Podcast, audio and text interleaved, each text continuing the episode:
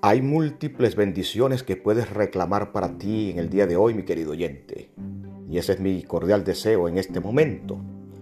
Hoy vamos a estudiar un tema titulado El Anticristo. Sobre este tema se ha especulado mucho durante años. Inclusive la ciencia ficción, Hollywood, ha hecho muchas películas sobre esto, poniendo fantasías. Y hoy en día hay muchos teólogos especulando en cuanto a esto, que se suman a ese montón de ficciones que le acabo de, de, relatar y que no cumplen con lo que realmente el texto bíblico plantea. La palabra anticristo no es una persona que está directamente en contra de Cristo, porque sí se puede expresar el término de alguien que está en contra. Se puede interpretar así, no hay ningún problema. Pero siendo fiel a los términos, la palabra anti es más que estar en contra. Anti significa en el puesto de.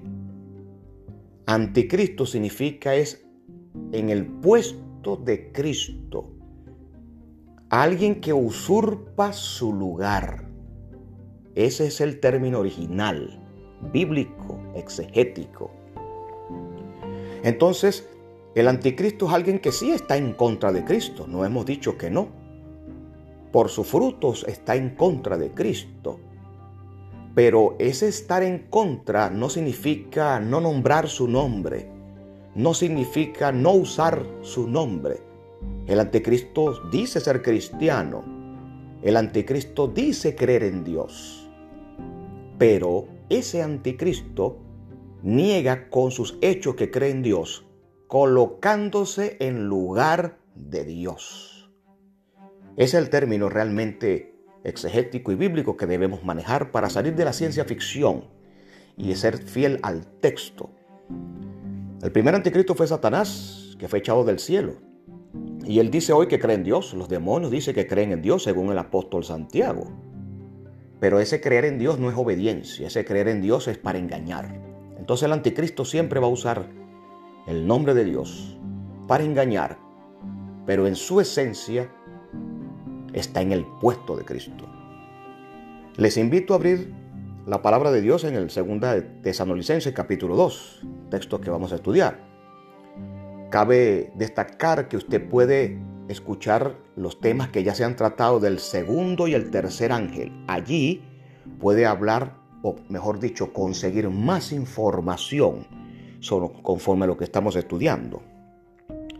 Puede conseguir más información de esta transmisión porque allí esos términos o estos temas que estamos tratando están relacionados. El segundo ángel y el tercer ángel está relacionado con lo que vamos hoy a plantear del anticristo.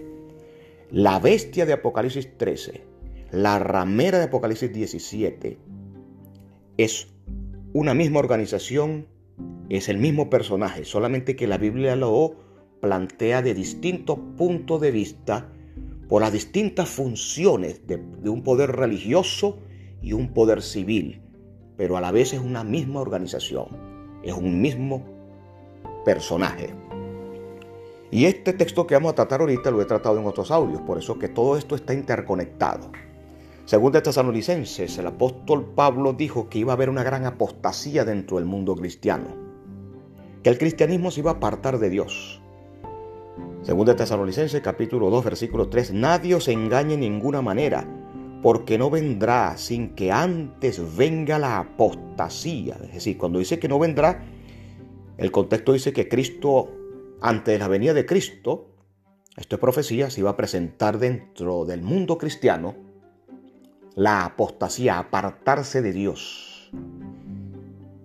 Y dentro del mundo cristiano se iba a presentar un hombre, ese que se manifieste el hombre de pecado. O sea que el hombre de pecado iba a nacer dentro del cristianismo. Un musulmán no puede cumplir con estos requisitos porque el musulmán no es cristiano. Aquí dice que el, que, el hombre de pecado iba a surgir dentro del cristianismo. Esto no puede aplicarse ni a un musulmán, ni a un budista, ni a cualquier otra religión que usted quiera. Es el anticristo iba a surgir dentro del cristianismo. Ahí se acaban las ciencias ficciones. Segundo lugar, aquí dice que se le llama el hombre de pecado.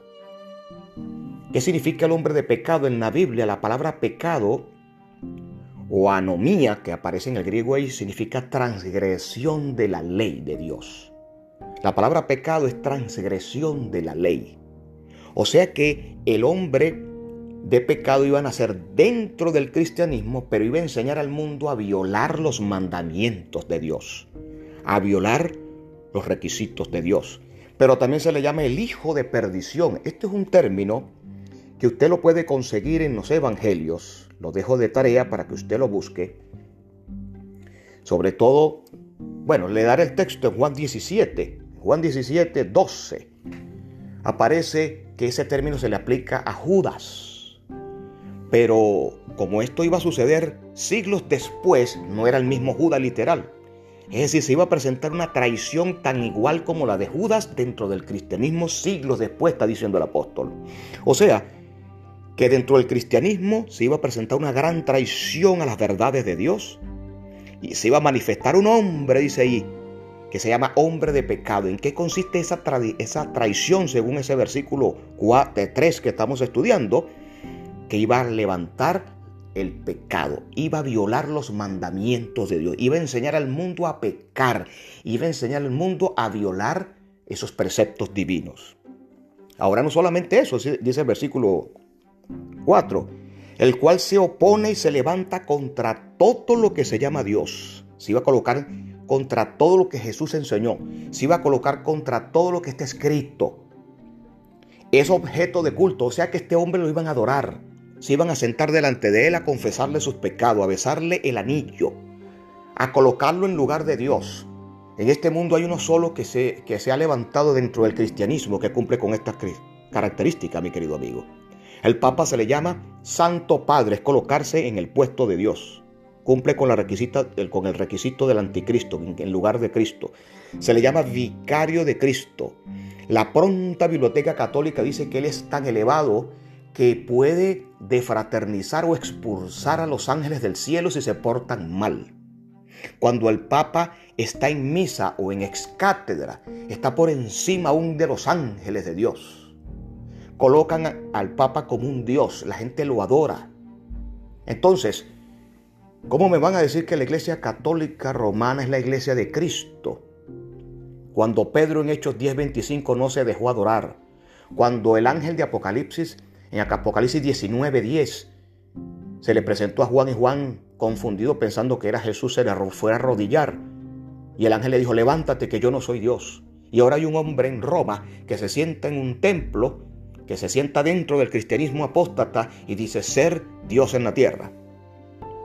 Pretende ser Dios. Entonces la palabra anticristo no está en contra directamente, en términos explícitos, sino el término implícito involucra a alguien que está en contra de Cristo, sí, pero alguien que usurpa su lugar.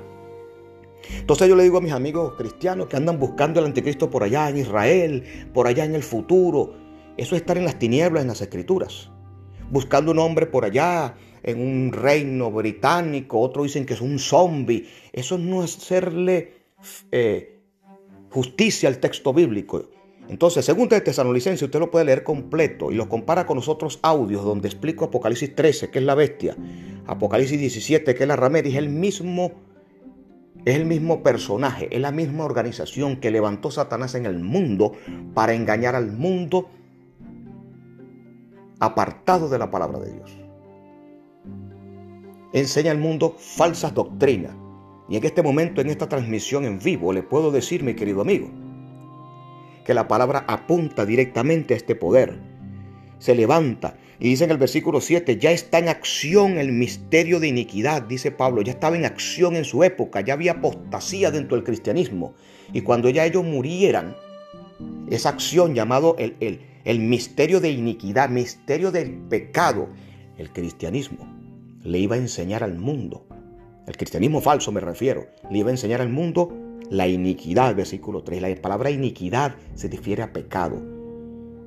Amigos, no solamente el Papa se coloca en el puesto de Cristo, sino él cambió el sábado por el domingo. Los diez mandamientos que están en el catecismo que usted aprendió no son los mismos que están en la Biblia. Compare la Biblia católica y el catecismo y usted verá cómo cumple con el requisito de Daniel 7:25, que es este mismo poder que estamos estudiando aquí del anticristo, en el cual se colocó en el puesto de Dios y cambió los mandamientos de Dios. Ahora enseña un domingo y ellos dicen, no, el sábado es sagrado, pero nosotros cambiamos del sábado hacia el domingo. Cambiaron los diez mandamientos. Enseña al mundo a pecar, porque al, enseñarle al mundo que es domingo y que el sábado no es importante, le está enseñando al mundo a pecar. El papado ahora le está enseñando al mundo que el homosexualismo es normal, cosa que el Señor no ama a todos los seres humanos, homosexuales o no, pero eso es un pecado. El Señor necesita transformar los corazones por su evangelio. Él dice que eso es normal. Montones de pecados en el mundo. El papado está apoyándolo. Cambió la ley de Dios. Se pone en lugar de Dios y le enseña al mundo a pecar. Por eso es que es el hombre de pecado.